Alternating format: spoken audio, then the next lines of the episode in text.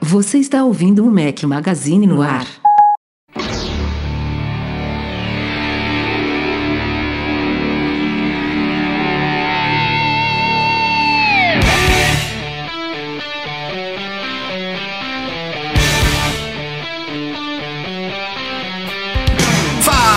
Mac Magazine, sejam bem-vindos ao nosso podcast 363 ao som de Alice Cooper. Bom dia, boa tarde, boa noite, boa madrugada a todos. Rafael Fishman, estamos infalíveis deste ano ainda, Eduardo Marques, é isso? Acho que não falhou nenhuma semana de podcast ainda. Meados Será? de março já. Será? Eu acho. Acho que você- sim. Eu, eu saí de férias já, você saiu de férias, a gente conseguiu manter a roda girando aí nesse Sim, tempo? senhor. Eu acho que sim. rapaz. Tamo aqui, bem. Aqui nem, nem, nem coronavírus detona a gente, rapaz. Aqui a gente vai, vai seguir assim até, Aliás, até o fim do ano. diante da situação de coronavírus, todo mundo em casa, é aí que vai ter podcast mesmo, né? Não fale Nós vamos ter dois por semana, né? Essa, essa é a prova que o trabalho remoto funciona, tá vendo? E apresentar tu aí. O reserva oficial tá com a gente, Michel Duarte Correia. E aí, pessoal, tudo bem? Bem-vindo. Aqui vim, vim Seja participar bem-vindo. mais uma vez, o, o- quase que interino aí já né, no, no lugar do Breno nessa. Tá saudável, Michel? Vaga. Tô- Pe- tô Pegou uma geladeira aí também, Michel, né? Ficou É. viajando, a trabalho aí. Eu, eu, tô na, eu tô na geladeira há 14 dias, mas não por suspeita de nada, é mais por uma prevenção da empresa mesmo, por ter feito voos internacionais recentemente. Fiquei aí uns Boa dias nos Estados estratégia, Unidos. boa estratégia. É, é. E eles falaram, é, não, essa, com a empresa agora tá, tá bem restrita, falaram, ó, 14 dias só para prevenir o trabalho remoto, então estamos aqui aproveitando hoje e vamos gravar esse podcast. E se preparem, viu? Podcast longo. Estimo pelo menos uma hora e meia de duração, então quem estiver de pé, sente, quem estiver sentado, deite. Mas antes da gente ir pra pauta, vamos falar dos vídeos que saíram nessa última semana. Eu já tinha comentado na- no podcast passado que ia sair no sábado a segunda parte do Dominando Finder. A galera gostou bastante. Que bom. Continue mandando feedbacks e principalmente continue mandando sugestões de vídeos, que a Alice está encurtando. Também É, é saiu importante. um. É, saiu, acho que no começo da semana, um QA, né? O nosso terceiro vídeo de perguntas e respostas, é, com o título aí sobre WWDC, que foi uma das perguntas que a gente abordou, mas outras várias enviadas pela galera lá na comunidade do YouTube. E por fim, saiu hoje, quinta-feira, 12 de março.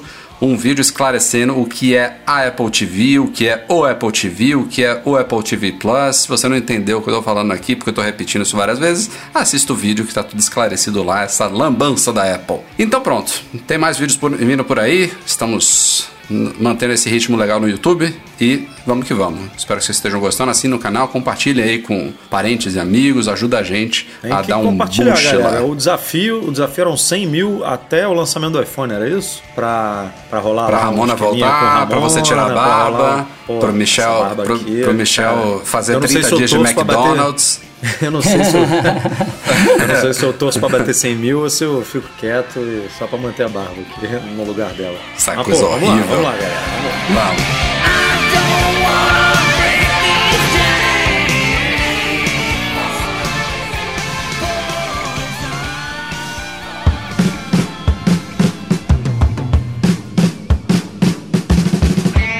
Falar então, começar o podcast falando, é é claro, do assunto do momento, coronavírus, Covid-19. Muita coisa rolou aí da última semana pra cá, vamos resumir isso daqui, até porque não tem muito por que se delongar no assunto, mas basicamente fazendo uma, um panorama aqui sobre as últimas notícias envolvendo Apple, obviamente, que é o nosso interesse aqui na cobertura do Mac Magazine. É, primeiro, houve uma recomendação no fim de semana passado para que, por enquanto, uma recomendação, tá? Não uma obrigatoriedade, para que empregados trabalhem de casa. Isso começou na área ali de São Francisco e do Vale da, do Vale do Silício como um todo, né? Do Condado de Santa Clara e tudo mais, e de Seattle, em Washington, que são, eram duas áreas críticas nos Estados Unidos, mas basicamente agora já se estendeu não para o mundo inteiro, por exemplo, a Apple Brasil não tem nenhuma informação sobre isso, mas se estendeu a várias outras localidades, escritórios da Apple pelo mundo, incluindo Itália, Irlanda, Coreia do Sul, entre outros. É, o Tim Cook também deu uma declaração permitindo que todos os, os empregados, os que podem pelo menos,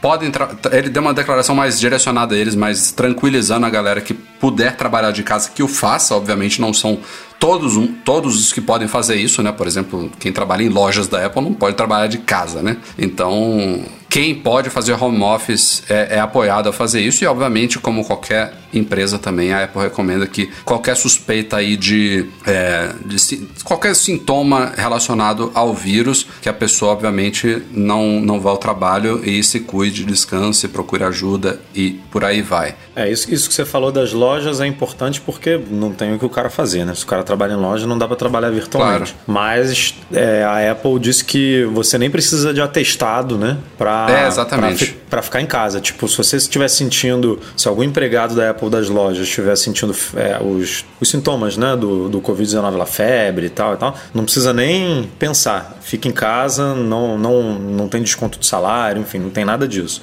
É, é prevenção mesmo. Uma, coisa que eu notei agora que eu visitei algumas lojas da Apple lá, eu tava em, passei por Los Angeles, é, em Orlando e Miami, é, nas três lojas em todas as lojas que eu visitei, acho que foram umas quatro ou cinco, eles colocaram aquela espuma de. Não é álcool gel que eles usam lá, mas uma espuma de, espuma de higienização dos dois lados da porta. Então, então tem nos dois lados. Quando tem dois andares, eles colocam no andar de cima também para que todo mundo que entre ou saia tenha condições de, de limpar muito. Isso eu notei que eles já estão colocando alguma coisinha diferente na loja também. É, e eles estão diminuindo também a quantidade de pessoas nas lojas, cancelaram ou reduziram drasticamente sessões do Today at Apple, é, reduziram atendimentos do Genius. Tem, obviamente, locais onde lojas foram fechadas, né? Na Itália, por exemplo, todas as lojas agora foram fechadas numa situação crítica. Na China, que estavam todas fechadas, são 42 lojas na China. Até a última notícia, 38 já tinham reaberto, as coisas estão voltando ao normal por lá, enquanto que na Itália, por exemplo, a coisa pegou de vez. Na Califórnia a coisa também está um pouco mais braba, tem não tem lojas fechadas ainda, mas elas estão realmente operando num esquema super especial aí. É tudo para evitar aglomeração de pessoas e dar chance ao azar, né? Do, do vírus se proliferar dessa forma. E essa questão Sim. de limpeza, Michel, que você falou, a Apple aproveitou inclusive para atualizar artigos de suporte que trazem orientações de como limpar iPhone, iPad, Mac, Apple Watch, AirPods e assim por diante. A gente fez um artigo lá no site e teve, nessa atualização, ela colocou uma novidade lá, que era uma coisa que ela, não é que ela não permitia antes, mas ela não recomendava, que é, por exemplo, o uso de álcool isopropílico para higienizar e desinfetar esses aparelhos. O artigo de suporte agora diz que é possível você fazer esse uso, obviamente, de uma forma moderada. Tem é, uma das coisas que você não deve fazer, por exemplo, é espirrar, usar esses sprays de, de limpeza e de álcool diretamente numa tela, por exemplo. É para você umedecer um pano e aí você espalha e depois você seca direitinho e tal. Então tem que tomar um certo cuidado quando você usar qualquer produto extra aí para limpar os seus dispositivos, mas são dicas e recomendações interessantes aí. É, a gente também cobriu aí outras coisas relacionadas. Teve, teve, por exemplo, notícias, nada confirmado, isso daí obviamente não é oficial, mas tem informações de que iPhone 11 está em falta nos Estados Unidos, tem já previsões aí de que até a produção do iPhone 12 lá para setembro pode ser afetada por essa história toda.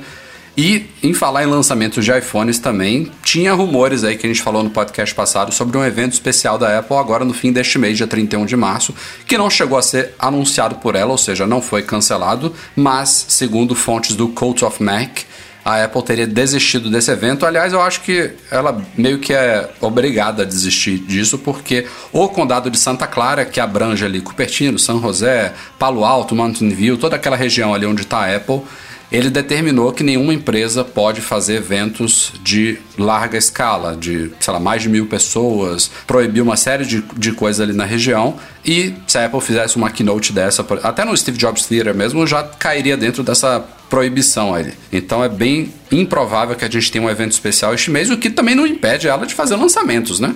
Fazer, soltar press releases. Quantas pessoas cabem no Steve Jobs Theater lá? Você sabe? Você, lembra de cabeça? Eu acho que é mais de mil, Edu. É? É. é. Bom, claro que, ser, que ela né? não precisava lotar ele, mas também não tem porquê, né? Nem, nem, que fosse 500, por exemplo. Não faz sentido você reunir 500 pessoas num, num auditório fechado agora para lançar produto, né? Ou você solta um comunicado no site, ou você faz uma keynote transmitida, né, para todo mundo online, ou você adia os planos. O que é bem provável que vai acontecer, porque se tá tudo prejudicado lá na China, né, as fábricas agora estão voltando ao normal, é bem improvável que ela tenha, por exemplo, se ela for lançar esse tal de iPhone 9 aí, iPhone SE 2, é bem improvável que ela tenha estoque suficiente. Então, se ela escolhe quando ela vai lançar, é melhor esperar um momento mais adequado para isso. Né? Também teve aí, nesses últimos dias, reuniões é, entre representantes da Apple e de outras gigantes de tecnologia com membros da Casa Branca nos Estados Unidos para tratar sobre o coronavírus, medidas, recomendações. O governo americano está pedindo ajuda dessas gigantes aí para também buscarem soluções e recomendações né, de como tratar isso, de como evitar disseminação, enfim,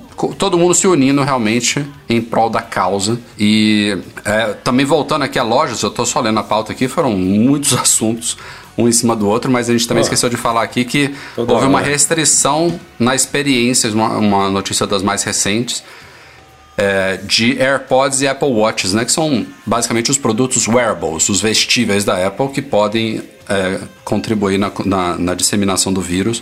A Apple, obviamente, também está restringindo esse, esses, esses dispositivos nas lojas dela para quem quiser, por exemplo, experimentar eles. Tem que fazer um pedido, tem que ser higienizado e tal, normal, né? Não que vá muitas pessoas no meio dessa pandemia aí querer entrar em loja e ficar experimentando coisas que passaram por outras várias, mas é bom elas, eles tomarem essa, essa decisão aí para deixar tudo bem claro, né? Mas é basicamente isso. Tem muita coisa realmente rolando aí. Não tem muito o que inventar também, né? Tá todo mundo em seguindo as recomendações. Quem não, ah, e, não... e, notícias de coronavírus é brabo, né? Porque você fala agora daqui a 20 minutos é, da, daqui, já... pro, daqui pro podcast ser editado já, já tá tudo Pô, desatualizado. Já, já, mudou um monte de coisa, já o número já dobrou, as lojas já, já reabriram, outras já fecharam. Então é complicado.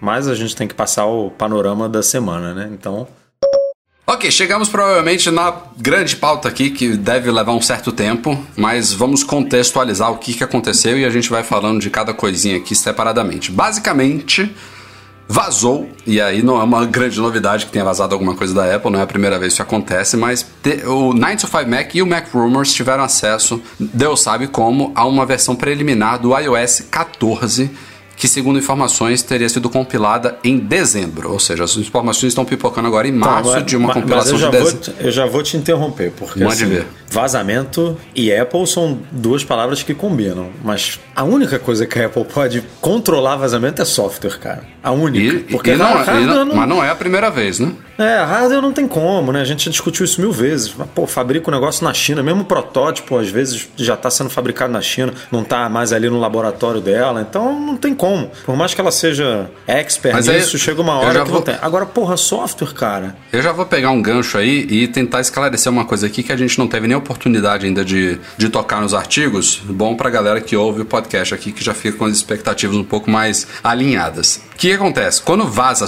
hardware, como você falou lá na China, são produtos que já a Apple já encomendou lá. Ah, bota aí, vamos fazer protótipo, então inicia a fabricação em massa e pede peça aqui, pede peça ali, aí o negócio vaza, beleza. Aí a gente vê lá as carcaças de iPhone, vê a disposição de câmera, vê a entrada que subiu, que sumiu, e aí a gente vai tendo um panorama do que vai ser o produto final, que sempre é um pouquinho diferente, né? Tem um acabamento ali especial do produto original, mas a base toda a gente conhece. Mas são produtos que estão sendo saindo do forno e que vão chegar às nossas mãos mais ou menos daquele jeito que tem vazado. Neste caso aqui do iOS 14, é um pepino muito grande para a Apple porque a gente está falando de uma compilação de dezembro interna que não deveria nunca ter ido ao mundo. E basicamente tudo que a gente cobriu, a gente vai falar rapidamente de, de tudo que a gente fez aqui, foram uma cacetada de artigos aí, uns 10 que a gente fez com base nesse vazamento. Eu diria que mais da metade dessas coisas não vão estar no iOS 14. Porque é muito comum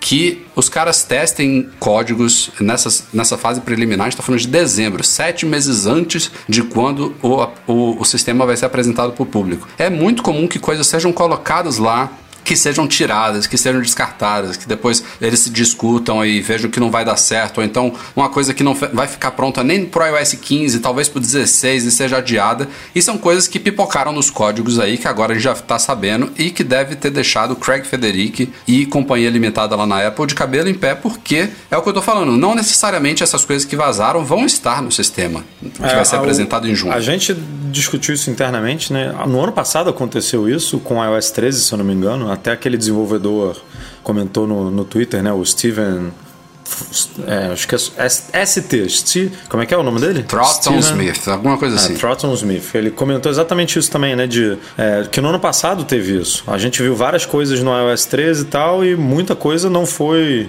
não foi lançada, ou a gente não viu sendo lançado quando o iOS 13 chegou, mas chegando depois. Enfim, não, não é não é uhum. garantia mesmo. Mas aí você olhando por um ponto de vista, vai, é teoria da conspiração aqui, mas olhando por um ponto de vista de desenvolvimento ágil, acho que essa é a melhor forma de testar o seu MVP, né? O mínimo produto viável aí. Sim, ele, é, nessa, você... nessa fase eles jogam tudo lá. É, então e aí vão eu... cortando, ó, isso aqui não tá legal, isso aqui não gostamos, isso aqui vai ficar para depois, enfim.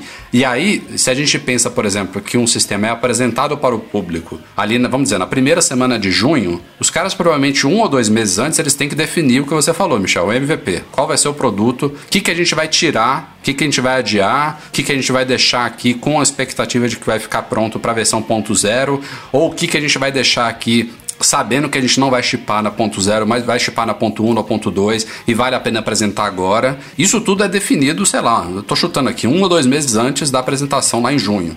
Então, a gente está falando de um, de um build de dezembro. E, e, e aí... nada impede que um vazamento desse seja também proposital, justamente para ver o que, ah, que isso gera. eu não acredito, não. Ah, cara. Eu não acredito, eu, não. Eu não, Pipocou duvido, muita informação, cara. Isso aí, isso aí é problema pros caras.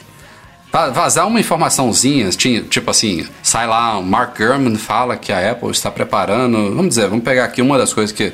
É, ah, o, iPad OS 14 deve ter suporte avançado a mouse e trackpad. Aí os caras soltam isso na mídia de um jeito assim bem vazar informações de fontes confiáveis. Aí você ouve o que, que a galera acha sobre isso. Agora, os caras fazerem uma mini WWDC, 95 Mac e Mac Rumors, em dois, três dias pipocando informação sobre as mais variadas coisas, isso não é proposital, não tem como ser. E vai pintar mais coisa ainda, né? Provavelmente. Deve, deve estar tá lá vira, revirando os códigos todos, deve estar tá uma loucura. Se você pensar, se você pensar que com isso eles conseguem coletar uh, um belo feedback do que o pessoal gostou e não gostou, e a partir disso focar energia em cima disso, você tem um tempo bom para chegar entregar um software muito bem, muito bem estável. Pra, é, ima mas imagina um que imagina que metade disso, Michel, os caras já, já saibam que não vai rolar, entendeu? Você hum. decepciona muita gente. Cara, ultimamente eles têm anunciado até coisas que eles dizem que vão lançar e não lançam. Imagina, hum, imagina, né? Imagina. Pois é.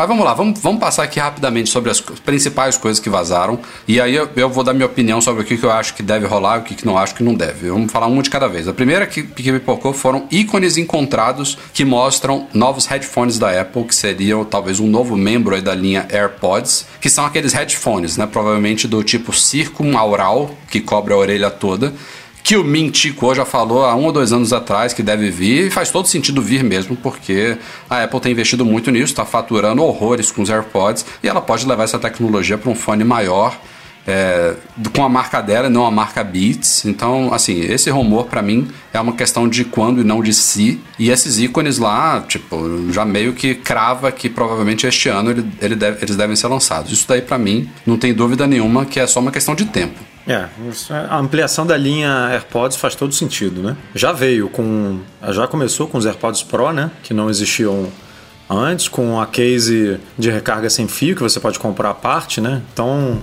mais um elemento, eu não sei se o produto vai se chamar AirPods, pode ser até outro nome. Eu, eu falei aqui ampliação da linha AirPods, mas é, leia-se ampliação dos fones proprietários da Apple, né? Sem ser marca Beats. É, fones branquinhos é, produzidos pela Apple a marca Apple. Né? Então faz todo sentido. Isso aí é questão de quando mesmo. Concordo e acho que até para assim, até por questão de autonomia, né? Hoje você não consegue usar um AirPod o dia inteiro ali sem ter que botar ele para recarregar. Então desse aí talvez venha com mais bateria. Então, não só isso, mas imagina tem um que tem a Apple já vendeu não sei quantos milhões de AirPods e ela deixou de vender outros milhões porque tem gente que odeia earbuds, né? Esses fonezinhos pequenininhos e só usa headphone.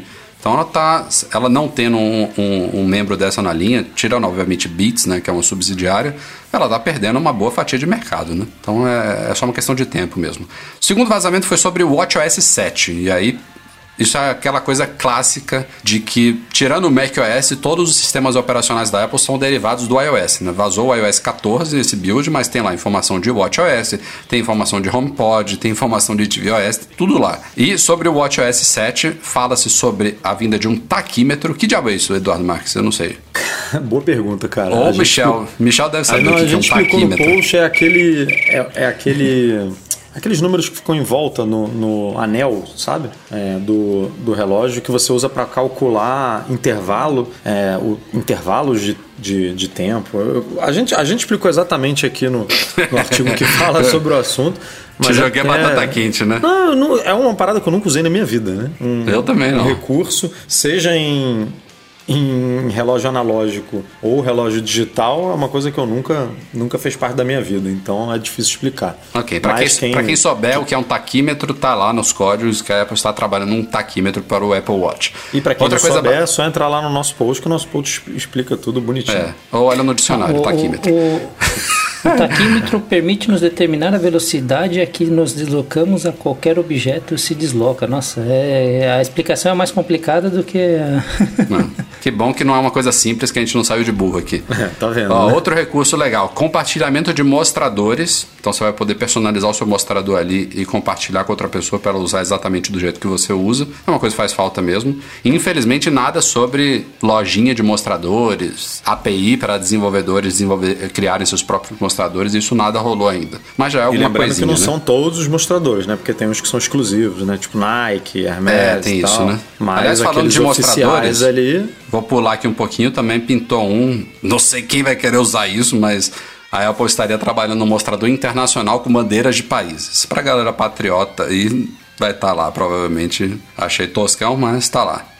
E outra coisa que deve vir também, que veio no iOS, depois chegou no macOS, são novos recursos focados em crianças e adolescentes. Tipo, você poder dar um Apple Watch pro seu filho, você controlar o que, que ele pode fazer com o Apple Watch no horário que ele estiver na escola, por exemplo. Muito legal esse recurso, eu achei. Então, os pais É, vão poder, o- no período o- tal a tal, durante a semana, definir certas limitações para o relógio.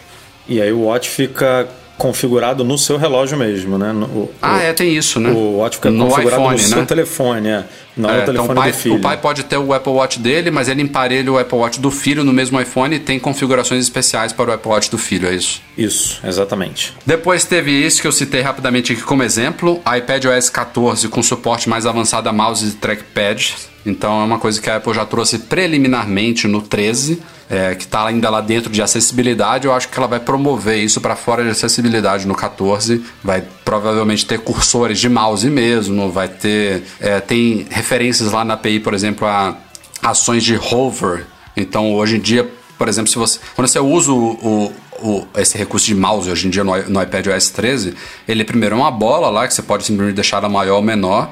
E se você passa ela em cima das coisas, nada acontece. Não, não tem aquele efeito, tipo, você passar o, o mouse em cima de um, de um link no, no computador, ele aparece lá na barra de status, qual é o link que vai aparecer. Se você às vezes deixa o mouse parado em algumas coisas, ele aparece um pop-upzinho eh, te informando o que, que é. Essas integrações ainda não existem no iPad OS e a Apple deve estar preparando isso para a versão 14 com esse suporte mais ampliado aí a mouse e trackpad. É uma coisa boa aí para a galera que quer adotar o iPad como dispositivo primário e precisa usar um mouse, além da interação com os dedos, é claro que não deixa de existir. E ela ainda vai priorizar os dedos, né? Então a ideia, por exemplo, é que você toque no trackpad ou no mouse e o cursor apareça, aí você pode usar ele como quiser, mas se você parar ali, quem sabe uns 3, 5 segundos, o cursor some da tela, né? Pra não ficar te atrapalhando ali. Isso é legal. Para mim, isso aí é uma, não é nenhuma limitação tecnológica, né? É mais uma forma de, de longo prazo da Apple começar a consolidar computadores e iPads num, num produto só. Bem lenta, porque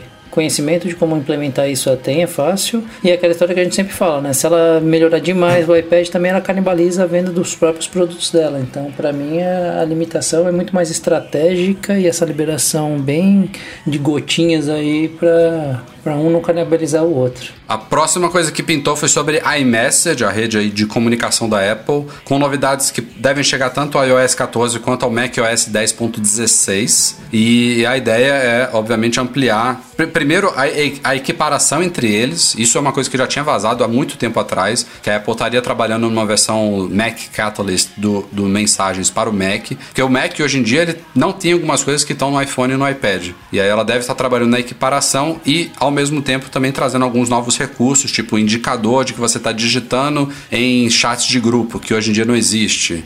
Uh, putz, eu já até esqueci das outras novidades. O que, que, tem mais? Não, tem também citação de outros usuários com o arroba, né? Que nem você faz. Ah, é, é verdade. No, é, eu odeio falar isso, mas que nem você faz no Telegram.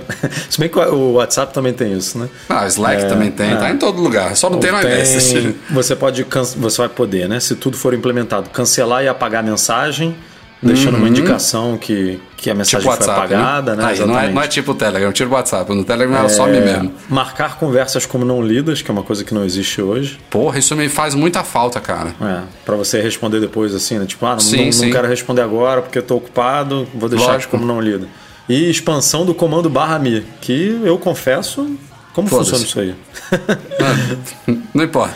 Não faço a menor ideia de o como que, é que funciona O que importa é que não vazou um dos recursos mais idiotas de comunicador hoje em dia, que é você responder um, uma mensagem cara, específica, né? Como não tem cara, isso, cara? Como não tem não isso? Não dá pra usar esse negócio. Isso é, isso é, é básico, assim, tipo, você manda cinco perguntas e aí a pessoa, sei lá, quer responder uma e diz não sei pro resto. Ah, nem fala. Tipo, pô, só vai, né, dar uma respondida ali. Cara, a Apple, nesse ponto, a Apple tinha que comprar um mensageiro bom aí no mercado e. Não precisa, Edu. Ela, ela precisa. tem com certeza, ela tem com certeza uma equipe, não sei se é de 3, de 5, de 10. Ela tem, importa. mas ela não faz o e-mail, ela tinha que fazer a mesma coisa. Mas, Compra cara, Riddle como, é, vida, como é que uma empresa como a Apple. Os que, e bota dentro que sejam, do, do, do que sejam cinco engenheiros lá, cinco desenvolvedores que só trabalham na merda do mensagens, ficam um ano inteiro para trazer animodes novos, porra. Para trazer indicador de que, a, que, o cara tá digitando num grupo, não é possível que, que a linha de corte seja tão baixa assim. Não, e você tem implementações, tipo, que são totalmente. Eu não, tô menosprezando, mas são totalmente frufrus, né? Aqueles negócios de você enviar mensagem como com efeito de impacto, um efeito. efeito. de confete, Porra. efeito. Cara, isso é assim, já implementou tudo que pode implementar é, de, de, é. de maneira e de básico, assim, que, que é necessário num mensageiro. Beleza, agora bota aí uma mensagem sabe, com impacto. Sabe o que é pior também nessa história? Quê, mensagem secreta. Eles, eles não precisam, eles não precisam nem pensar muito. Eu sei que a Apple tem essa aura de quando ela faz, ela faz bem feito. Ela pega assim, uns detalhezinhos, porra, isso aqui realmente a implementação dela ficou diferente. É, tá, tá, caindo isso, né? De quando faz, faz bem feito. Tem um monte de coisa aí que. Sim, mas no é geral é ela, ela, feito, ela, né? ela, faz um pouquinho diferente. Que seja, mas, porra, essas coisas são tão básicas que não precisa pensar muito. Já tá pronto. Olha para o WhatsApp, olha para o Telegram, olha para o Slack, olha para qualquer um e implementa do jeito que você achar melhor. Não tem, não dá para reinventar a roda também nesses recursos tão básicos, né? Enfim, vamos seguir aqui. Apple Pencil, também sobre iPadOS 14, deve ganhar recursos que estavam no Apple Newton em 1990. Aquela história de você poder escrever com a mão, com, com lápis, né? E ele automaticamente reconhecer a sua escrita e transformar em texto editável. Isso estaria disponível no sistema inteiro, né? Basta você tipo colocar o cursor lá num campo de texto, você vai poder escrever e ele, ele transforma em texto. É uma das coisas legais. Não só de texto, mas também tem referências a formas geométricas, que é uma coisa que eu já vi em algum aplicativo de vetor Acho que qualquer aplicativo de vetor tem isso hoje em dia, mas enfim, você pode com o mouse, por exemplo, hoje em dia, em algum aplicativo de vetor, você pode fazer um, um triângulo assim, bem rudimentar, sabe? Com, com, com o mouse e ele entende que é um, retângulo, um triângulo e aí transforma aquilo ali numa forma você faz, vetorial. Você faz um triângulo e ele entende que é um retângulo. é. Isso é uma maravilha, isso aí. aí. Essa versão tá bugada. Enfim, e aí ele, ele interpreta sua, as suas formas geométricas e aí não sei se, se isso vai servir só para aplicativos geométricos ou, por exemplo, você pode fazer um desenho de um coração e ele já mostra os emojis. Aí já sou eu palpitando aqui, não sei o que que, que, que, que vem disso daí não. Mas seria uma integração maior aí com, com o Apple Pencil também, no sistema todo. O próximo interessa a seu Michel aí, e um pouco a Eduardo, a mim não. um novo já, app de já treinos vi que é alguma guiados. coisa que para sedentário, né?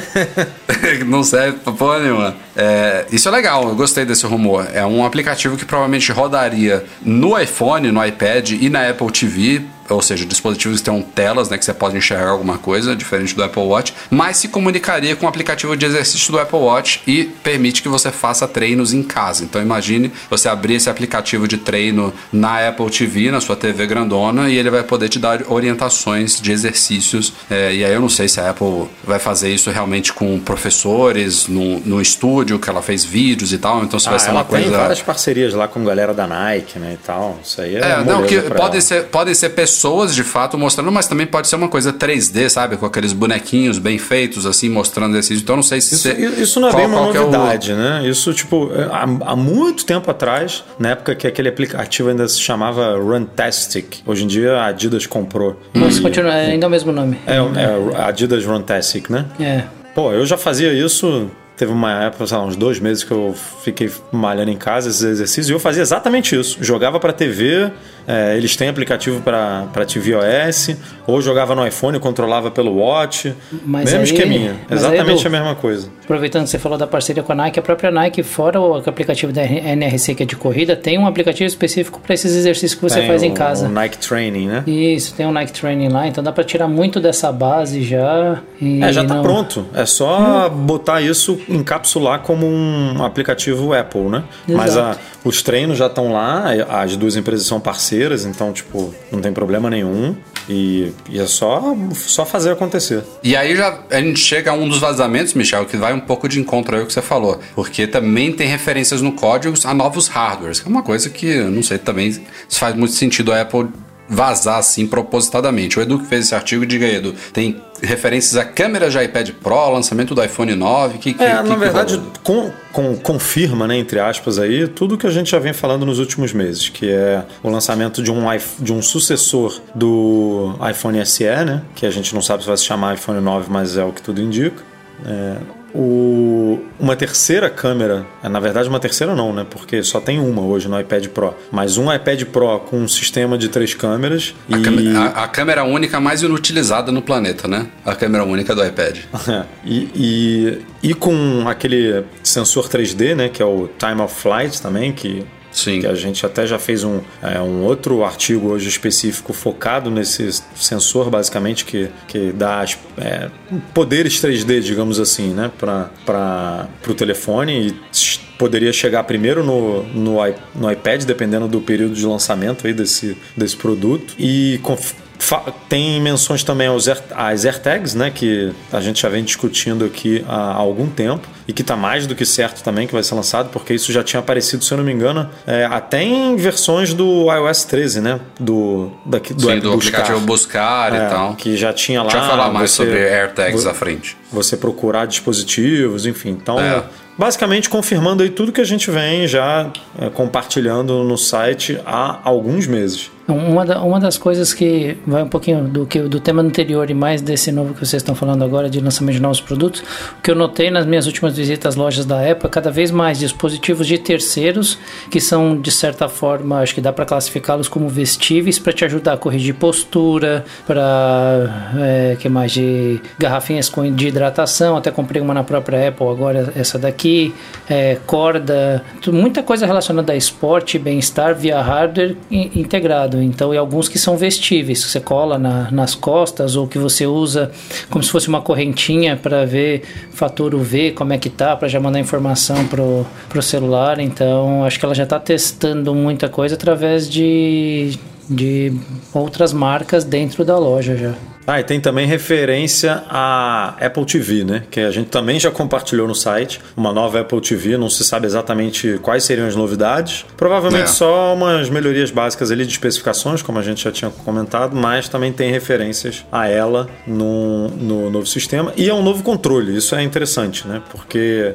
eu gosto muito do controle da Apple TV, mas. mas... Dá para melhorar, né? Eu até falei é, no vídeo ele de é hoje. fruto de, muito, né, de muita discussão e, e muita reprovação por não ser tão intuitivo, por não ser uma coisa muito, muito simples. Então, quem sabe aí a Apple deu uma repaginada no controle para melhorar esses aspectos e facilitar o uso. Teve outro vazamento aqui, esse, é, esse entra naquela categoria que eu acho que não vai ser concretizado, que foi a possibilidade de a galera poder alternar a tela de início do iPhone entre o modo atual, né, de grade, e o modo de lista. Tipo o Apple Watch, sabe? O Apple Watch tem aquela colmeia e você pode colocar em lista alfabética no Apple Watch. E que isso também chegaria ao iPhone. Eu sei lá, tem, tem um pouco de, de sentido no fato de. Eu, por exemplo, adorei trocar isso no Apple Watch. Aquela colmeia para mim é muito complicada de você usar, de você decorar onde é que estão seus aplicativos e você tem que reconhecer ele simplesmente pelo íconezinho ali redondo e acabou. No iPhone é diferente, né? No iPhone você tem o ícone que é bem maior do que o do Apple Watch, tem um nome embaixo, tem suas pastas, você pode organizar exatamente da ordem que você quiser nas, nas várias páginas e tal. Então,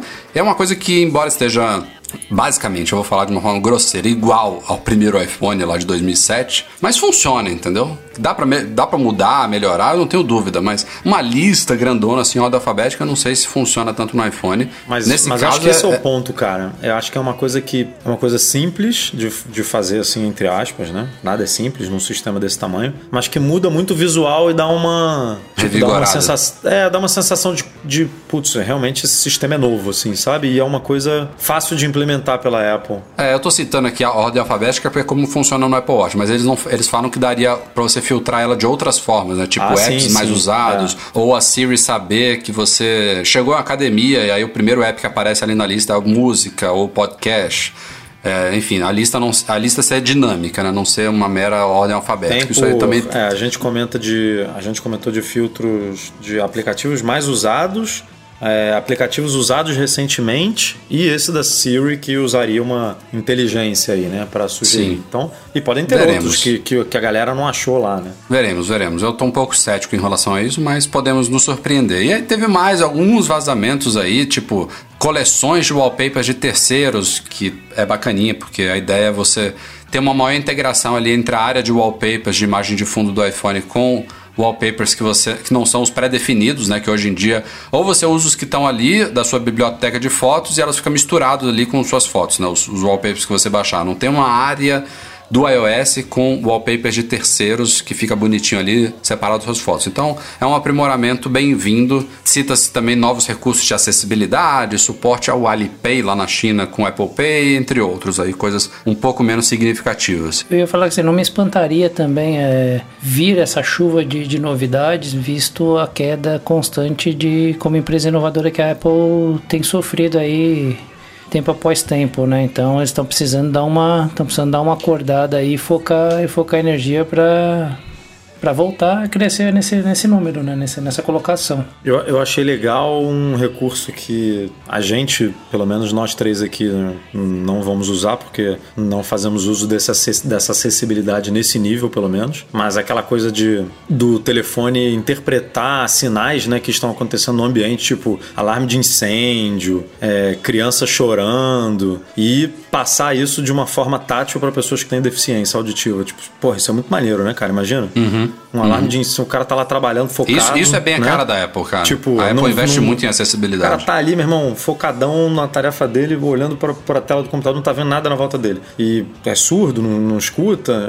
Ou, ou tá com fone com cancelamento é, ativo a, de ruído. E aí sente uma vibração, no caso se ele estiver usando o Apple Watch, né? Porque o iPhone se comunica com o Apple Watch e tal, e aí aquilo avisa que ele que tem algum perigo iminente. Pô, isso é, é legal. Muito maneiro. É legal mesmo. Agora, Michel, também tem informações aí, não tem nada a ver com esse vazamento. É, não sei nem se foi o Mark Gurman lá da, da Bloomberg que falou isso, mas também contrariando essa quantidade de vazamentos, a informação é que este ano a Apple vai focar o iOS 14 da mesma forma que ela focou o 12 depois da, entre aspas, tragédia que foi o 11, né? O 13 veio com muitas né? críticas. É, é fazer um sistema com menos novidades, mas super polido, rápido, leve, sem bugs e tal. Então, também vai um pouco de encontro aí. Não que tenham sido um número aqui, é porque vazou tudo de uma vez só, a gente fica meio surpreendido e tal, mas também, assim, não é uma lista aqui, a gente meio que matou o assunto aqui em, em 15 minutos, sei lá, que a gente tá falando dessa pauta. Então, também não é nada de outro mundo, assim, que ela pudesse nos trazer tudo isso que vazou, né? E uma coisa que a gente, e uma coisa que a gente não, quer dizer, não é que não comenta, mas não percebe, porque mantém o sistema funcionando exatamente como ele está, é que muito desse poder de desenvolvimento que eles têm tem que ficar focando muito na parte de segurança, né? Porque imagino que não é encontrado de brecha diariamente, você simplesmente tem que tampar essa brecha e deixar a coisa funcionando como ela está. Então, por isso que também não dá para focar 100% ali do desenvolvimento em novidades é. e estabilizações, porque muitas coisas são correções de fato que a gente não percebe porque, cara, Ok, era uma brecha de segurança. Só se alguém se invadisse o nosso celular a gente ia perceber. Não, e além da parte de segurança, tem a parte de integração desse ecossistema todo da Apple, né? Que é uma coisa que ela faz questão de se gabar em praticamente toda a keynote de sistema, de que a Apple é a única empresa que é capaz de integrar hardware com sistema, com software, com serviços e tudo mais. E eles se gabam por um motivo muito justo, porque é foda fazer isso mesmo. Você puxa uma cordinha aqui, ela mexe lá do outro lado, e aí você corrige lá do outro lado, ela quebra aqui. Isso realmente deve levar muito tempo. Não é à toa que esses bugs pipocam aqui a colar e não são pegos nas fases beta com desenvolvedores e tal, porque quando você bota no mundo, para você prever todas essas variáveis, todos os, os os diferentes tipos de uso, de configurações e setups é brabo. Então a Apple tem que se gabar porque realmente é um diferencial dela, mas não é fácil manter isso. Então e, e uma coisa que você uma coisa que vocês já falaram algumas vezes aqui né, no, no podcast. É, ela faz tudo isso com um complicômetro a mais do que as outras empresas fazem. Né? Elas tentam fazer isso mantendo toda a privacidade do usuário. Então, qualquer feature simples que já tem em outro sistema, elas tentam fazer de uma forma que mantenha a privacidade, você faça algumas coisas locais e ela não tenha acesso às suas informações. Então, ela ainda deixa mais difícil a parte de desenvolvimento para coisas simples. Ok, seguimos nos rumores da semana aí, vai ter uma, uma bateria aí. O primeiro sobre iPhone 12 Pro. Vazaram assim, não foi uma informação, não. Foi um conjunto de informações trazidas pelo Max Winback. Ele tem uma conta no Twitter, PineLeaks, que ele solta eventualmente alguns leaks aí. Errou pouquíssimas vezes, então um cara que não aparece sempre, mas que quando aparece tem informações relativamente quentes. Então a gente compilou aí o que ele trouxe sobre o flagship deste ano da Apple. E eu vou resumir aqui e vocês comentam o que vocês acharem que é relevante. Basicamente, tem algumas coisas que a gente já sabia, são confirmações. Por exemplo, capacidade 5G. É, ele fala que a, o sensor principal vai passar de 12 para 64 megapixels, com o sensor fornecido pela Sony. A abertura passaria de. Da Apple, né? É, tem, não tem, assim. O, a, não, eu acho que o grande problema assim... dos sensores é você aumentar. É porque teve uma época que a impressão que dava e a impressão que as fabricantes de câmeras passavam é que uma câmera que tinha 2 megapixels era inferior a uma que tinha 4 e aí depois lançou a que tinha 6 e era melhor do que a que tinha 4 e aí a de 8 melhorou mais ainda. Era aquela coisa assim que o cara viu Quanto um número cada vez maior de megapixels. Hum. É, por muito tempo era esse o conceito. E aí, com o tempo, a gente foi aprendendo que não era bem assim. Tanto é que a Apple tá há anos aí, meio que fixa então, aí por nessa isso que coisa. não é muito a cara dela, porque tá há anos. Mas aí são dois recursos que acho que dependem exclusivamente aí do megapixel, né? Que é possibilidade de gravar em 8K. Que eu que tenho eu lá já... minhas dúvidas se a Apple vai é, oferecer agora. Também viu? não sei, mas né? vai que. Mas eu acho que tem a ver mais com o zoom. E o Zoom, que, é uma, que é uma, pô, tá, é. a concorrência inteira tá adotando Exatamente. isso e, pô, não tem como ela é. ficar para trás nisso, né? Eu acho que é por tem aí. Tem que ser meio que é, na, é, modo noite, né? Ela entrou depois, mas entrou fazendo muito bem feito.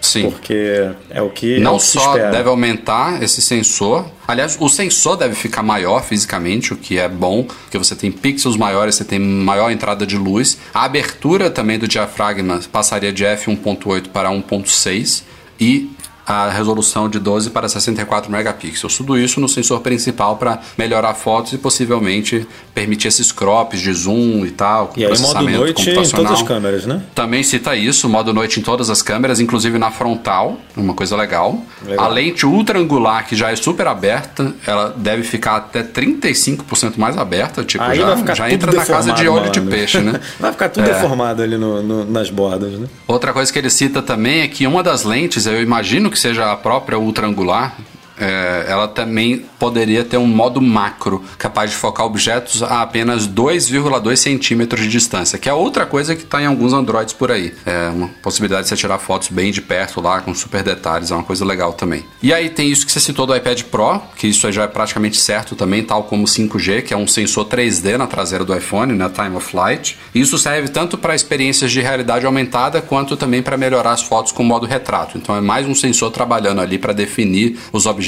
em primeiro e segundo plano e melhorar a qualidade do recorte do modo retrato é, do, dos iPhones. Além do modo noite em todas as câmeras, ele fala de melhorias no HDR inteligente, que também é uma coisa que a Apple faz todos os anos. Outra coisa de que é tendência. inteligente nem aparece mais, né? Você Não nem sabe aparece como mais, tá usando. exato. É tendência geral de flagships de 2020, tela com 120 Hz de taxa de atualização, né? Todos os flagships que estão vindo aí estão vindo com isso agora. E para acomodar isso tudo, né, essas novidades de hardware e principalmente essa tela com 120 Hz, baterias maiores, né? Então a Apple, graças a Deus, se isso se confirmar, ela não vai perder o bonde aí que foi super elogiado em 2019, né, com os iPhones 11, 11 Pro e 11 Pro Max, e a informação é de que todos devem ter baterias 10% maiores para compensar essas outras coisas aí. Então, por exemplo, o modelo Max, que hoje tem 3.969 mAh, passaria para 4.400, que é respeitável para um flagship. Pô, primeiro da Apple acima, acima de 4 mil, né? É. Aí, e a RAM também, passaria de 4 para 6 GB nos modelos flagship. Então, bastante informações aí, e eu acho que tudo bem pé no chão, viu? Eu acho que esse conjunto aí para o iPhone 12 tá bem bacaninha. Tá, tá bonito. Tá bonito. Não acho que. Seja um- Não, vi, não vi nessa lista aí nada muito. que eu falei assim, porra. Com, Viagem, esse, esse, né? Nada É, esse fora da 12 curva. para 64 megapixels assusta um pouquinho, mas eu acho que tá, tá fazendo sentido. Não, faz sentido principalmente por causa do zoom. E eu, e eu assim, tô com inveja desses recursos. Não, não tô com inveja do 100 vezes, porque a foto fica uma bosta, né? A gente sabe que o zoom ótico, o zoom digital lá Caralho, que... os caras, os caras meteram isso escrito na traseira do negócio é É, uma não, porcaria. assim, é, é legal pra você brincar, né? Falar, olha, estou vendo o que tá escrito lá na. Tipo, qual o número do prédio que tá lá na esquina. Você consegue ver. Mas pra tirar foto. Porra, mas o tirar foto não é legal. 30x é, fen- é muito bom. Você viu as fotos de 30x? É animal. Então, aí é, é isso que eu quero, assim, um zoom, assim, poder tirar foto muito boa com 10, com 15, com 20, É, porque é. aí você já, porra, já, já tá num nível animal. Entendeu? Agora, o, Sim. 100, o 100 é legal pra brincar ali, mas não, não vai resultar em nada, né? O, uma foto que nem que você tem hoje de 2x, mas com 10x, com 15, porra, aí é fenomenal, né? É, o, o cara ainda também citou rapidamente alguma coisa sobre AirTags, que a gente vai deixar pra falar daqui a pouquinho, é, na próxima pauta, eu, eu- eu retomo isso, mas ele cita não pra este ano, o que me deixou um pouco de nariz entortado, porque eu, eu comentei inclusive no vídeo de QA que a gente publicou nessa semana, mas ele, ele não prevê nada no Note dos iPhones deste ano. Não quer dizer que não vai vir, mas o, o, o leak dele é que a Apple estaria trabalhando para o futuro, ou seja, ele deixou bem claro que não seria para 2020, em formas de reduzir o Note, ou até eliminar o Note. E a forma que ele cita aqui é, é interessante, que a Apple estaria tentando usar espelhos e prismas para refletir a luz dos sensores do Face ID numa moldura bem fina. Então, tipo, os caras estão realmente tentando criar mágica ali para Porque a gente só pensa, ah, pô, os caras precisam esconder esses sensores atrás da tela, né? E eles podem ter outras formas de tentar resolver isso daí. Então, a má notícia é só que não deve ser para este ano. O que eu achava que, porra. Aliás, eu, eu, eu disse isso no ano passado, né? Eu achava que no ano passado o Note já diminuiria, que a gente teria um Face ID de segunda geração e não veio. Se esse ano não tiver também, É, pelo visto, o Esquisito. 12 vem igual, né? Mesma carinha. porra. É, pode ser uma, pode ser uma desculpa, pra, uma- não vou dizer desculpa, mas pode ser um, um belo pretexto para essa de produção, linha de produção, tudo fazer algo que já é mais certeiro, né? E aí acabar... É, mas tá, tá, tá meio que cansando, né? Tá. Ah, total. Ainda, ainda mais quando você olha os Androids aí que não tem um Face ID, né? Que tem um reconhecimento facial ótico, né? Que é rápido, mas inseguro, eles colocam um hole punch, né? Que é aquela bolinha pequenininha. Aí você olha pra um desse, olha pro iPhone e você fala que o iPhone é antigo. Que tá Exato. ultrapassado, que é horrível, mas não é comparar alhos, não é comparar bananas com bananas, né? Você tá comparando alhos com bugalhos, enfim. Seguimos.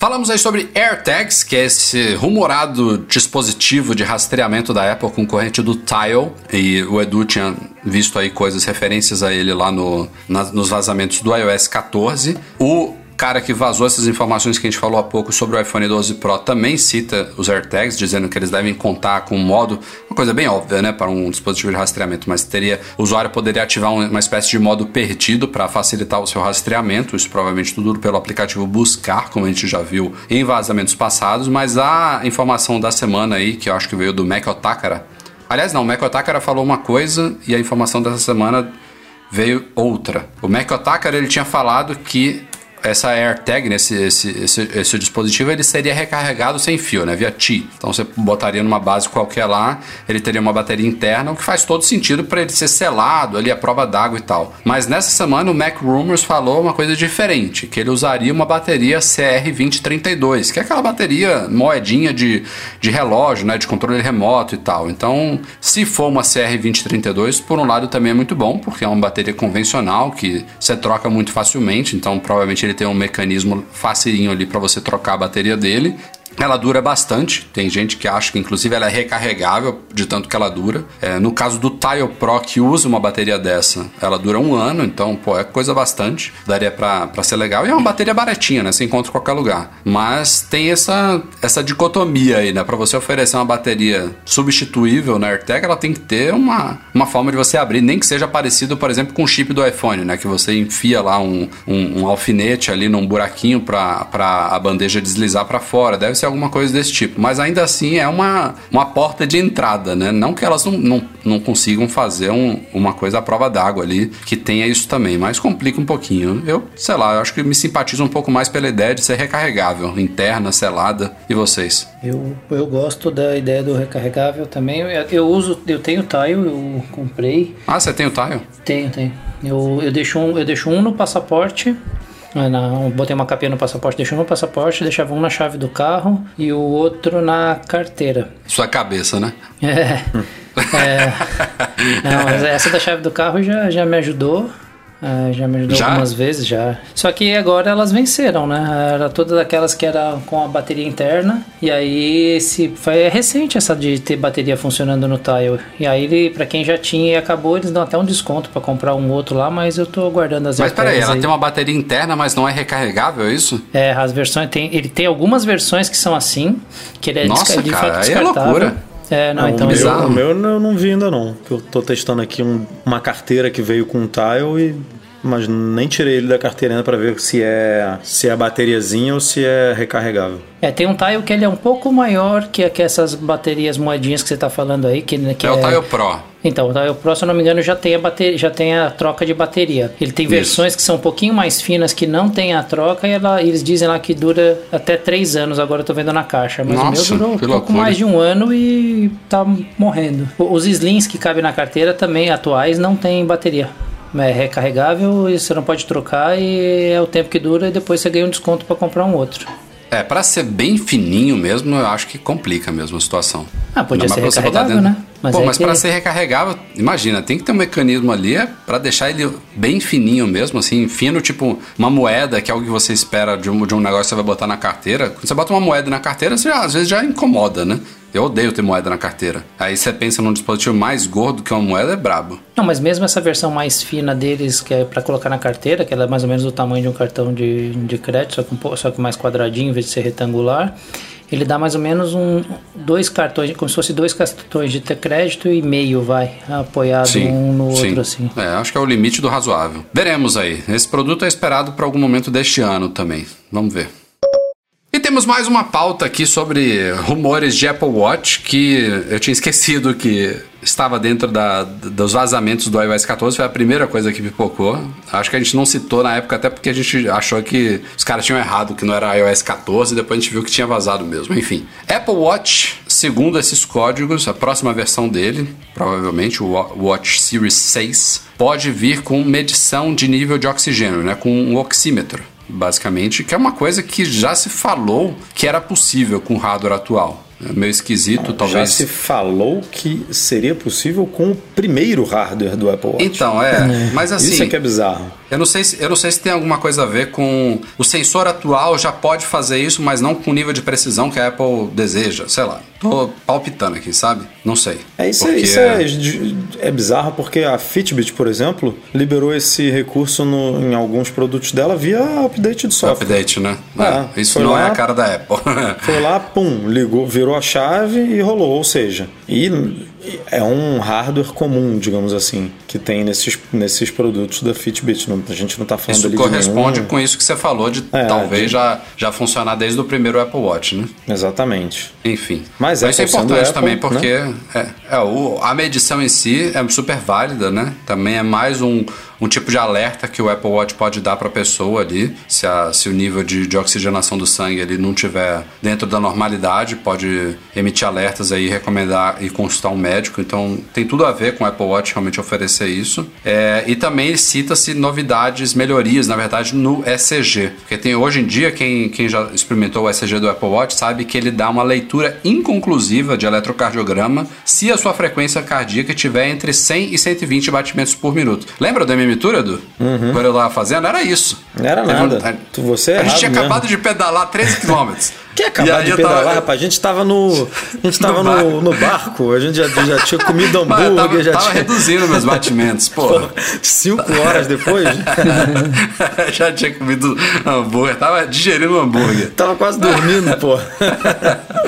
Mas é isso. Então, ele dá leituras inconclusivas se tiver a 100, 120 batimentos. E aí, as informações é que a Apple vai corrigir esse probleminha aí e vai poder realizar o ECG também nessas, nessas, nessas situações. E outra coisa que também poderia talvez vir para os hardwares atuais, mas muito provavelmente a Apple vai limitar para os novos, citando quem sabe bateria, é algo que era aguardado para este ano e não veio, que é monitoramento de sono, né? Já tem aplicativos que fazem isso no Apple Watch, mas requer aquele armengue, tipo de você carregar ele no meio do dia para você poder usar ele à noite e tal. Então a Apple deve ter segurado a onda aí, porque, como a gente viu, aquela promessa, uma coisa rara né, de acontecer da Apple. Ela prometeu que a bateria do WatchOS Series 5 com a tela ligada o tempo inteiro seria a mesma do 4. E não é. A gente sabe que não é. Essa, essa tela always on aí, ela ela teve um peso na bateria, ainda dura o dia inteiro, mas o meu Series 4 estava durando muito facilmente, próximo de dois dias. E no 5, agora mesmo, Nunca vou pegar durou. aqui.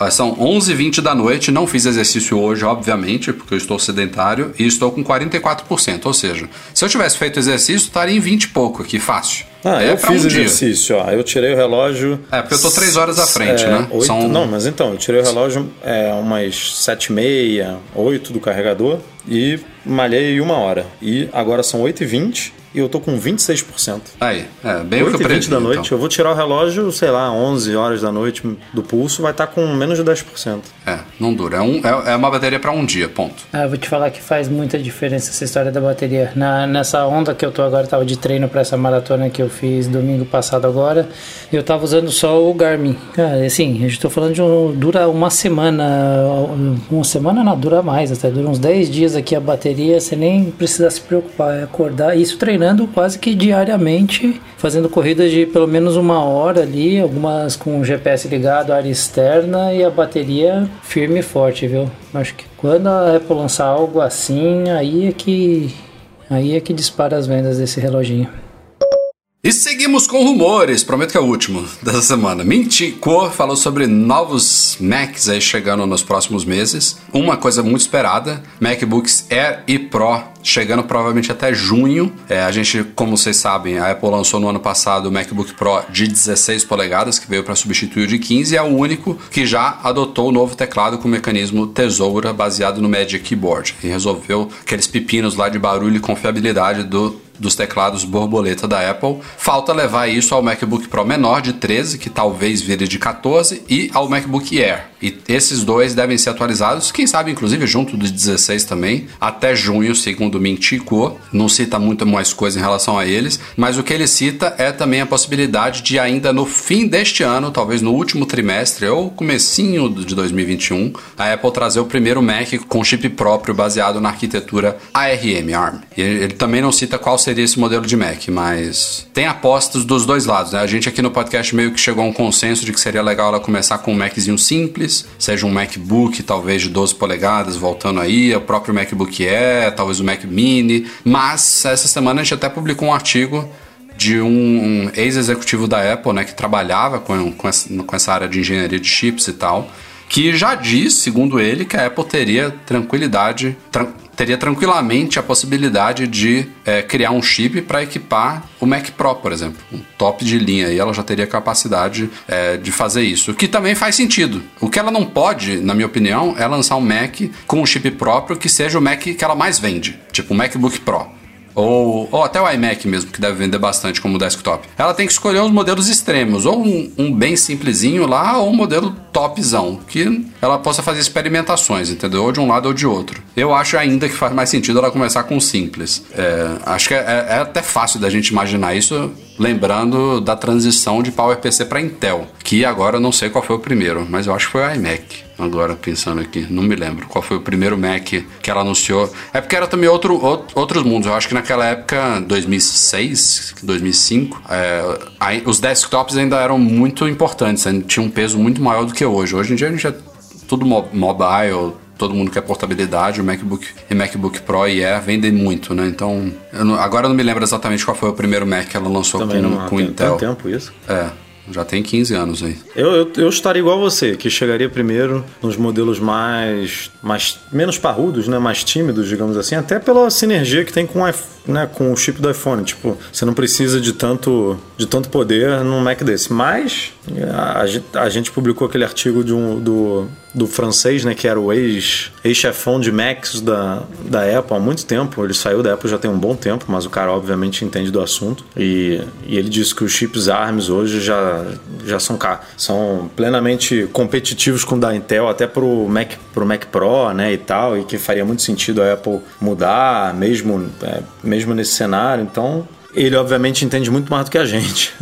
Aí já me botou uma pulga atrás da orelha. Peguei aqui a informação. O primeiro foi, eu acertei mesmo, foi o iMac. No comecinho de 2006, ela lançou os primeiros iMacs com chip Intel Core Duo. Foi o primeiro Mac que fez a transição de PowerPC para, para Intel. E aí, naquele ano, ela lançou também depois, acho que o Mac Mini. Depois já veio, olha só que, que curioso, já veio logo depois do Mac Mini, ali em agosto de 2006, o Mac Pro com o Intel Xeon. E aí, depois ela veio com com o primeiro MacBook e o MacBook Pro. Tudo isso na transição de 2006. Eu acho que a conclusão foi, só foi concluída mesmo em 2007, com alguns dos últimos modelos. Mas época, mas... época que é. se lançava, que se renovava toda a linha de Macs em um ano, né? Cara, Porra, todos é, mas lembra, lembra como é que era a compatibilização de software, essas coisas, o que funcionava, o que não funcionava? Pô, podia ser uma, podia ser uma transição bem mais suave dessa vez, né? Agora, pensem que era uma outra Apple, né? Olha o que, o que ela lançou neste ano de transição de PowerPC para Intel. Ela lançou Cinema Displays novos, tinha de 20, 23 e 30 polegadas, três, três tamanhos de, de Que não de usavam processadores, né? Assim, então não, não foi uma transição de chip, mas, é. mas Aí veio a linha iMac, novos. teve vários iMacs lançados esse ano. Teve o MacBook simples, o Mac, MacBook Pro, teve o Mac Pro, o Mac Mini. E aí depois, meu amigo, ah, teve o Xserve, que foi um, um, um Mac servidor aí que não durou tanto tempo na linha da Apple. Mas a gente teve iPod Nano, iPod U2, iPod Shuffle e o iPod de quinta geração, o iPod Classic de quinta geração. Ou seja, acabou aí. Não tinha AirPods, não tinha iPhone, não tinha iPad, não tinha Apple Watch. Era uma, ah, é, foi esse ano também que ela lançou o iPod Hi-Fi, aquela caixinha de som precursora do HomePod. Imagina, era uma outra Apple mesmo. Foi só no ano seguinte, né, em 2007, que a gente teve o primeiro iPhone. Então, aí mudou tudo. Aliás, falando em iPhones, voltamos aí à polêmica das baterias antigas, performance reduzida e tal, e a Apple levou uma chapuletada aí na semana passada, a gente cobriu aqui no site, e no podcast. E aproveitando essa onda aí de multa multimilionária, o Procon de São Paulo diz que vai notificar, ou já notificou a Apple, é, pelo mesmo problema, exigindo que consumidores brasileiros recebam também uma compensação financeira, tal como a que está sendo aplicada lá fora. E é, isso é curioso porque o Procon também entrou em jogo aí na época, alguns muitos meses atrás, né, quando a coisa estava pegando fogo, e na época, pelo menos segundo chegou até nós, a Apple ignorou solenemente, a Apple Brasil Brasil Não ignorou respondeu. solenemente, não respondeu ao Procon. Deixaram- e ficou por isso mesmo, Não eu acho. recebeu, né? Ele- a notificação foi entregue na portaria lá da- do, do prédio da Apple e aí o Procon se deu por satisfeito assim, não, foi entregue. Mas a Apple simplesmente não respondeu e ficou por isso mesmo. É, e agora eles ficou. estão achando que a Apple vai responder, né? Com base em que eu não sei. É, É, eu não sei, eu não sei até que a- qual, qual o nível de autonomia e, e de poder do Procon, né, nesses casos. Não, é, não não que eu ache certo a Apple ignorar, não estou falando que, É, que ela está claro. tomando uma atitude correta, não. É, eu só estou questionando por que, que o Procon acha que a Apple vai dar algum, alguma Agora, resposta, já que ela não deu na primeira Aqui vez. no né? Brasil, aqui na, eh, aí no Brasil, pelo menos alguns casos aí de consumidores que foram em cima da Apple eh, buscar a justiça em relação a isso, não saíram bem sucedidos não. Teve alguns casos aí de que a justiça brasileira foi favorável à causa da Apple, que ela não teria errado ao deixar os iPhones mais lentos. Enfim, eles concordaram com toda a justificativa que a Apple deu, que eh, isso aí foi pro bem dos consumidores, pro iPhone não fechar, não, não fechar do nada, não reiniciar do nada, para os aplicativos não travarem, tudo aquilo que a gente já sabe, que não é o grande motivo aqui da polêmica, né? né? Basicamente a gente concordou que as medidas que a Apple tomou diante das limitações das baterias de íons de lítio não são prejudiciais, estão ok. O grande problema dessa história toda foi a comunicação falha, ela ter feito isso por debaixo dos panos e aí ter tido que correr para é, corrigir esse prejuízo depois. Então, nesses casos que a gente viu lá no site, é, basicamente o juiz interpretou que a Apple já se redimiu, né? Ela ofereceu baterias com desconto, implementou os recursos lá no sistema, hoje em dia dá informações sobre a saúde da bateria, traz uma série de recomendações para os usuários, deixou bem claro que quem tem um iPhone lento com bateria antiga pode trocar a bateria e ter um iPhone novo em mãos só trocando a bateria, basicamente. Então, os caras estão meio que satisfeitos, sabe? Enquanto que lá fora, ainda assim, a Apple tá levando nas costas aí e tendo que pagar até 500 milhões de dólares por essa falha aí. É, não, assim, acho que foi uma bela lição aprendida para Apple isso. É, não sei o que ela vai mexer em software aí para impedir que esse tipo de problema aconteça novamente, mas precisava, né, galera, também um pouco disso daí. Fazer as coisas meio na surdina assim, acho que deu uma bela lição aprendida para eles. Deve ter custado caro, custou caro, mas uma bela lição Não, aprendida. tá, tá custando, né?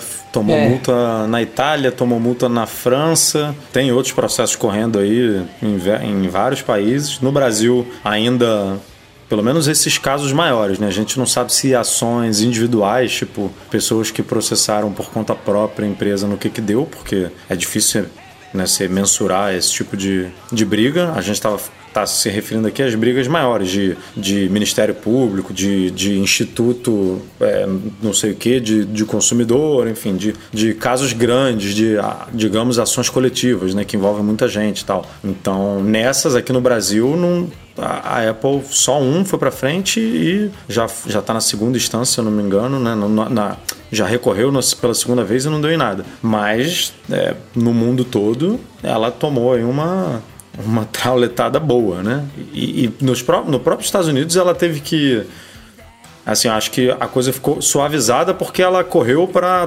tomar atitudes depois que a- a- o problema já estava feito, né? Esse negócio da, dela diminuir a bateria, né? O preço da bateria por, por tanto tempo e tal. Isso ajudou a um pouco a amenizar, sem dúvida. É, agora, ela não estava com isso no, no cardápio lá de coisas que ela deveria fazer, né? Ela fez porque ela viu que Ih, deu ruim aqui, vamos ter que fazer alguma coisa para mostrar que a gente tá de boa vontade nesse sentido e que a gente não fez isso de forma é, planejada, né, digamos assim. Então, mas ainda vai custar uns bons milhões, uns bons milhões de dólares aí para a empresa.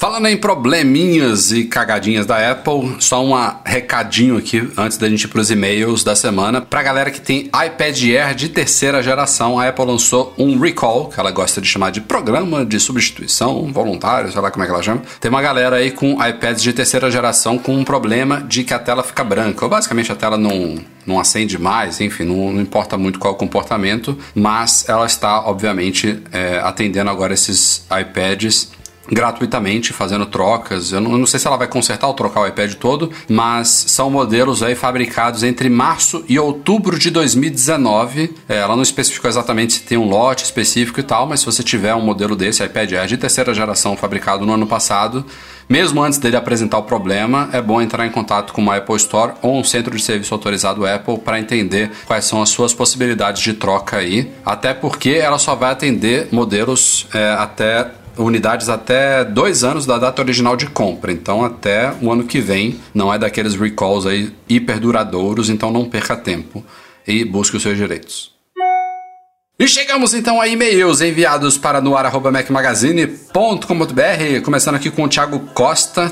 Ele diz aqui que já pensou e repensou trilhões de vezes, eu também. A possibilidade dele sair de vez da Apple e ir para a Samsung por diversos motivos, mas o mais forte dele seria o modo DeX da Samsung, o que mudaria muito na vida dele, já que no serviço dele ele tem a liberdade de usar o que quer o dia todo e o modo de usar o celular como um desktop anularia a obrigação de andar com tantos cabos e pendrives por aí e é uma coisa que, como a gente sabe, a Apple não tem hoje. Na nossa opinião, qual seria a possibilidade da Apple também criar um modo DeX para os iPhones? É, se já existe alguma coisa em progresso, conte pra gente. Para quem não sabe, o DeX é aquela possibilidade de você conectar um, sei lá, um Galaxy S alguma coisa ou um Note é, com um cabo USB, tipo C, no computador, e aí o, o você conecta ou ao computador ou ao monitor. Tem alguns produtos assim, já vi até só uma carcaça de teclado e tela, e você conecta ele ali e ele serve como cérebro, né? Ele usa o processador dele. É, ele vira um computador. As informações. Né? É, tem uma interface ali adaptada para um computador e vira um, um, mini computador. Não tem nada da Apple sobre isso, né? Hum, não. E acho muito difícil. Olha, ela... dif... muito difícil, eu não sei, viu? Do, é... é... ela tira o mercado dela mesma, né? É, então, assim, o único ponto é esse de tirar mercado dela mesma, porque capacidade de processamento a gente sabe. Ah, não, sem dúvida. Isso aí tem. Mas assim, tem... uma coisa é você se canaliba... Can... canibalizar. canibalizar. Canibalizar.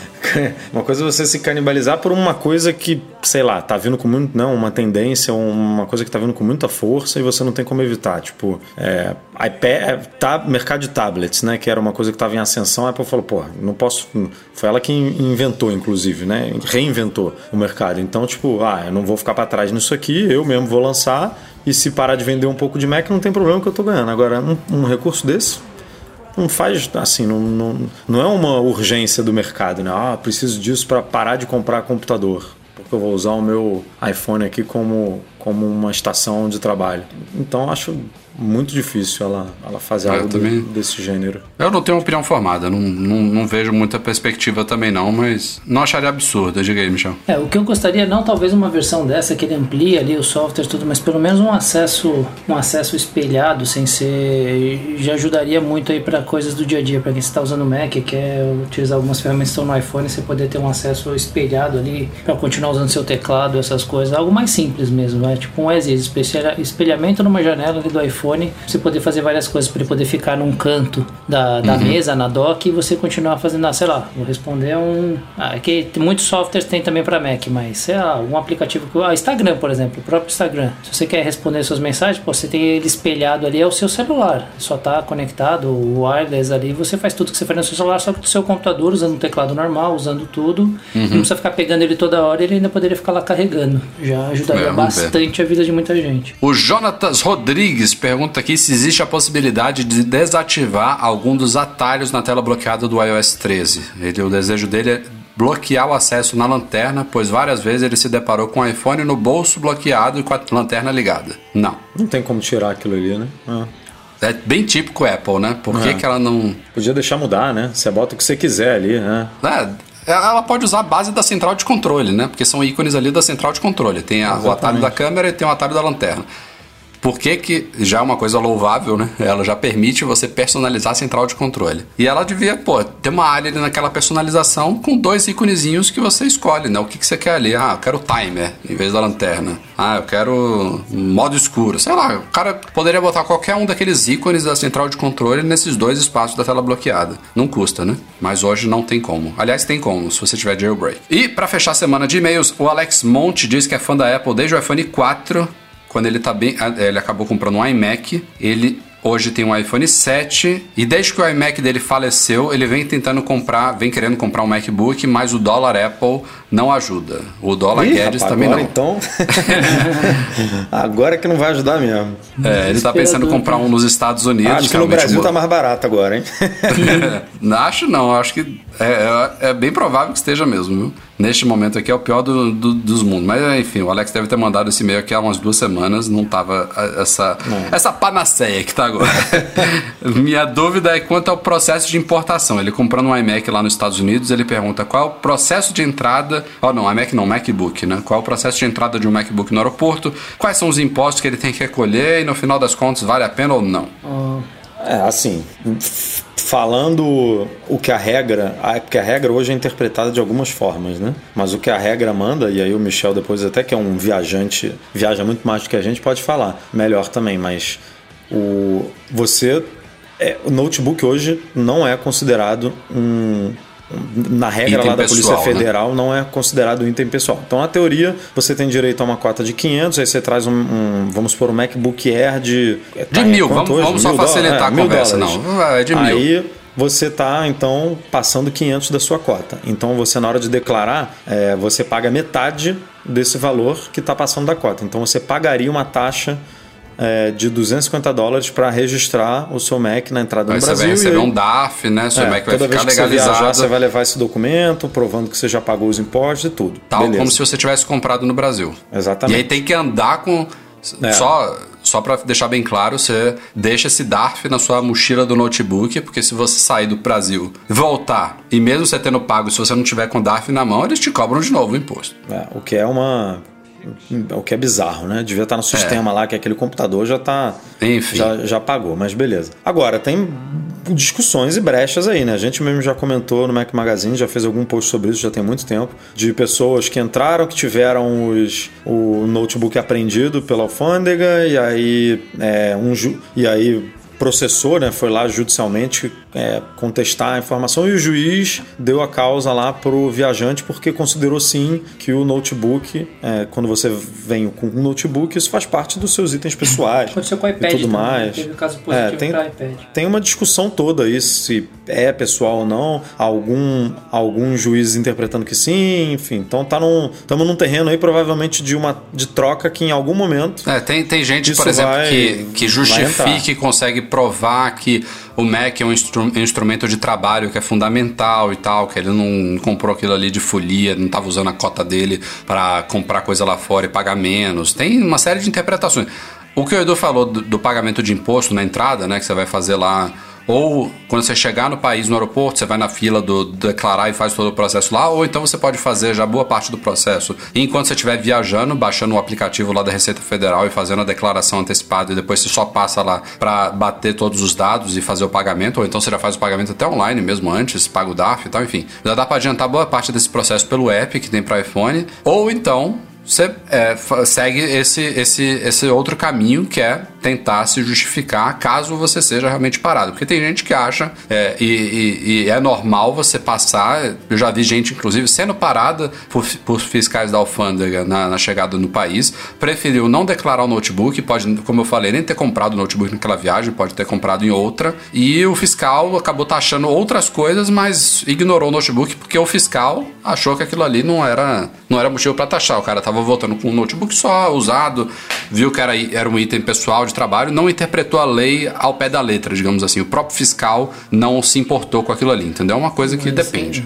é, Isso, isso acontece Mas- direto, tá? Isso acontece É. com bastante Agora, frequência. O- o- assim como acontece também do cara com o ovo virado, ele pode taxar suas cuecas, se ele quiser. Exato. É nesse nível. E- e- Esse final de Então- semana, esse final de semana não, nessa terça-feira eu passei agora pela, pela Receita Federal, eu, eu já fui parado, me senti até o Breno, tá? eles chamaram, senhor Michel, por favor, pelo raio-x, pelo nome, já chamaram pelo nome já. Ah, então você e o Breno estão juntos ali. É, não, já chamaram até pelo nome, senhor Michel pelo Você, raio-x. Breno e Marcelo, na verdade. Aí eu passei, tava, não tava com nada demais. Eu, eu tinha comprado uma capa pro meu MacBook de 16, né? Porque a Apple trocou lá pra mim, me deu de 16. Eu comprei. Eles pediram para minha mala porque não, viram um negócio no formato de notebook dentro de uma caixa. Eles queriam ver porque estavam atrás disso. Aí o cara até ficou meio decepcionado que viu que era só uma capa e não era um notebook. é.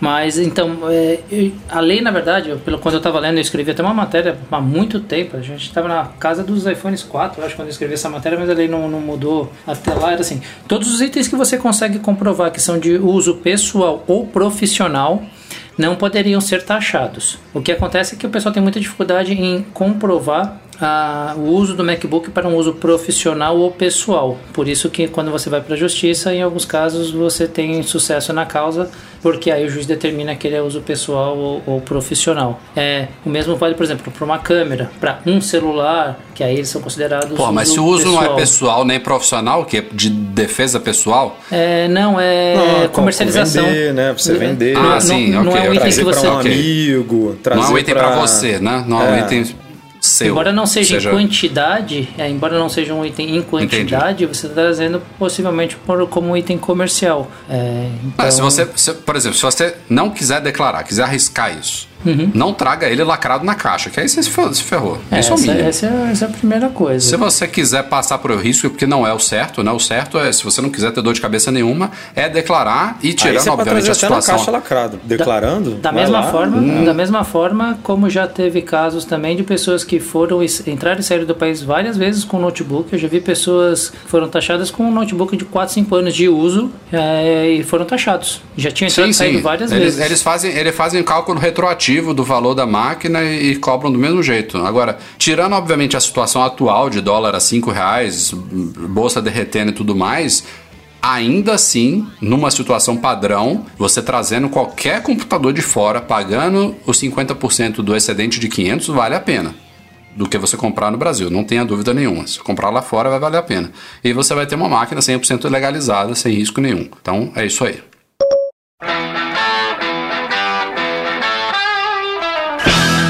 Previsto, chegamos perto então de uma hora e meia de podcast. Espero que vocês tenham gostado. Edu e Michel, valeu e até a próxima. Valeu, até semana que vem no nosso infalível Mac Magazine no ar em 2020. Muito obrigado, pessoal. Sigo aqui na, na minha 14 antena. porque são 14 dias aqui de molho só porque eu fiz essa viagem. Então, se precisarem, contem comigo e vamos em frente. Netflix na veia, Netflix é. na veia, né? É. Mas sigo trabalhando tá remoto. Sempre tem, sempre tem gente lucrando. Na Netflix, o que, que vai ter de assinante novo, de gente em quarentena assistindo série até morrer, não tá escrito, enfim. É, pra fechar aqui, não esqueçam de usar álcool gel, hein, pessoal, por favor. O nosso podcast é um oferecimento dos patrões Platinum Go Imports.com.br Macs a preços justos no Brasil. Mac Services, a melhor assistência técnica especializada em placa lógica de Macs. E Monetize, a solução definitiva de pagamentos online. Muito obrigado a todos que nos apoiam no Patreon e no Catarse, especialmente nossos patrões Ouro, Alan Ribeiro Leitão, Cristiano Melo Gamba, Emir Zanato, Enio Feitosa, José Carlos de Jesus, Leonardo Fialho, Luciano Fleri e Pedro Cobatini. Um abraço também ao Eduardo Garcia, nosso editor do podcast. A todos vocês, obrigado pela audiência de sempre. Nos vemos na semana que vem. Tchau, tchau.